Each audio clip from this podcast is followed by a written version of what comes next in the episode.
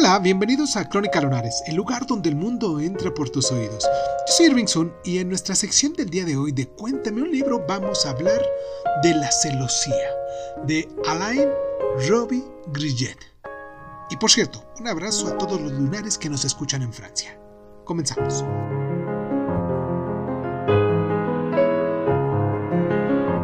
La celosía de Robbie Grillet es uno de los ejemplos más famosos del Nouveau Roman, lo que significa la nueva novela, que intentaba extender los límites del enfoque realista a la trama, el escenario y la caracterización novelística.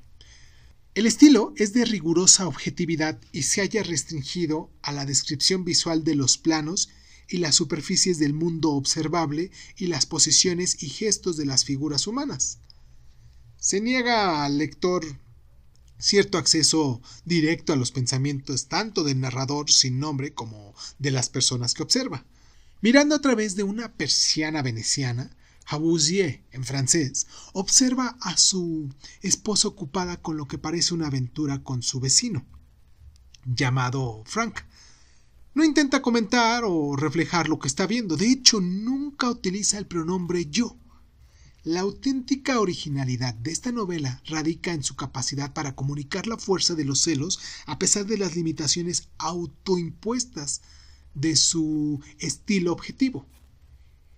Nosotros los lectores, ustedes lunares, Gradualmente vamos sintonizando con las repeticiones y las minúsculas variaciones de este texto y finalmente formamos una impresión de una conciencia constituida y consumida por los celos. El estilo es narrativo y capta con genialidad el comportamiento del amante celoso cuya, cuya atención obsesiva por el detalle logra ver en cualquier mirada o gesto inconsciente pruebas de una traición oculta. El modo monótono y cinematográfico de la narración, perfeccionado aquí, ha influido enormemente en los escritores posmodernos posteriores que intentan describir la curiosa profundidad de un mundo visto principalmente a través de la lente de la cámara. Si ya leíste esta novelita, me gustaría mucho que nos dejaras tus comentarios. No es muy muy conocida, bueno, al menos acá en México.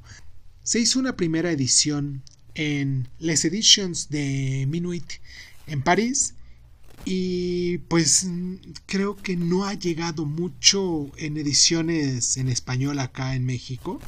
Y pues mucho me gustaría que nos dejaras tus comentarios, que nos platicaras un poquito sobre tus impresiones. Y pues nada, te mando un abrazo, un abrazo muy especial a la gente de Francia, todo el territorio francés casi nos están escuchando. Y pues nos escuchamos la próxima.